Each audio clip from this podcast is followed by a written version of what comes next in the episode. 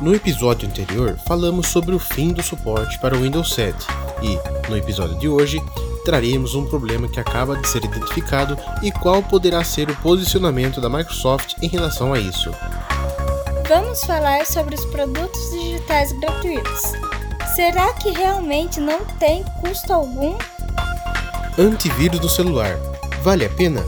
Vamos falar também sobre a necessidade ou não de ter um software como esse em nossos companheiros de toda hora.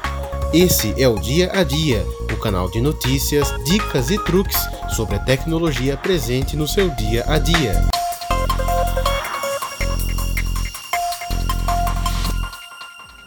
O fim do suporte do Windows 7 chegou e com ele um probleminha. Usuários relataram que após a última atualização de segurança, foi notada uma anormalidade com o papel de parede do sistema. Isso mesmo, a imagem de fundo da área de trabalho do Windows 7 simplesmente desaparece e tudo fica preto. Mas isso só acontece com quem possui papel de parede no modo estender. Portanto, basta trocar o modo e usar uma imagem que preencha toda a tela, que tudo volta a funcionar normalmente. Para sanar o problema, você pode evitar ou desinstalar a atualização KB4534310 no menu Programas do painel de controle. Você que usa o Facebook, Instagram, WhatsApp, Twitter, entre outras infinidades de produtos gratuitos, já pensou em como não desembolsa um centavo a mais por isso, a não ser para pagar a internet? Como essas empresas sobrevivem? Será que esses serviços realmente são gratuitos? A resposta é não. Mas fique tranquilo, que nenhum deles vai acessar sua conta bancária automaticamente para debitar a sua grana. O mais interessante para eles é o seu perfil. O que essas empresas fazem é traçar seu perfil de comportamento, o que você gosta ou não, os assuntos que mais tem interesse e que tipo de conteúdo consome. Através disso, esses dados são vendidos para empresas parceiras para a melhoria de anúncios e produtos de que você pode gostar.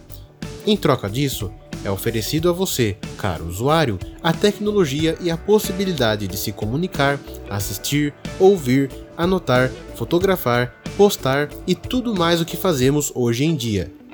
Mas fique tranquilo que um vendedor não vai bater em sua porta sabendo seu nome, o que comeu hoje e a que horas foi à academia. Existe uma política de privacidade que impede que as empresas identifiquem seus usuários interna e externamente.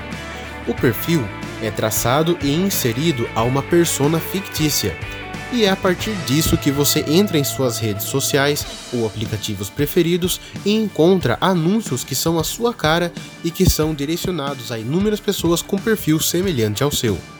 A exemplo disso, temos a assistente virtual do Google. Ela consegue realizar as tarefas que pedimos, mostrar lugares sugeridos conforme nossos gostos, analisar o tempo de viagem entre uma rota, além de muitas funções mais que quem usa conhece muito bem. A Google é a proprietária do Android, sistema que vem em uma parcela muito grande de celulares no mercado e que você não paga nada mais para usar, nada mais que seu perfil, é claro. São inúmeros os exemplos a serem citados aqui, e precisaríamos de horas de podcast para isso. Portanto, se vir um produto ou serviço gratuito, na verdade, o produto é você.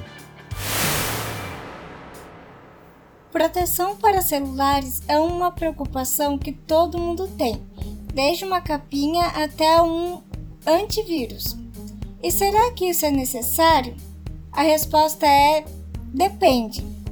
Se você utiliza o smartphone apenas para o básico, como ligações, redes sociais, fotos e vídeos e um joguinho baixado da loja oficial, a resposta é não.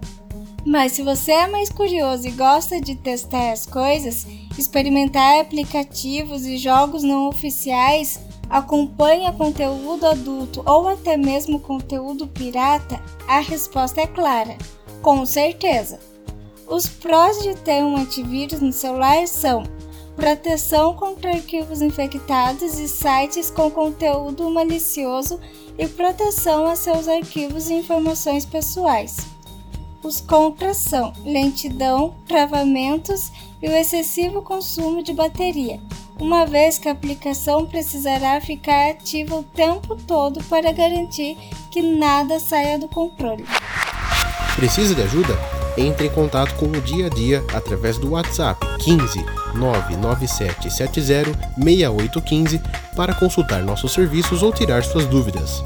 Dia a Dia, o canal de notícias, dicas e truques sobre a tecnologia presente no seu dia a dia.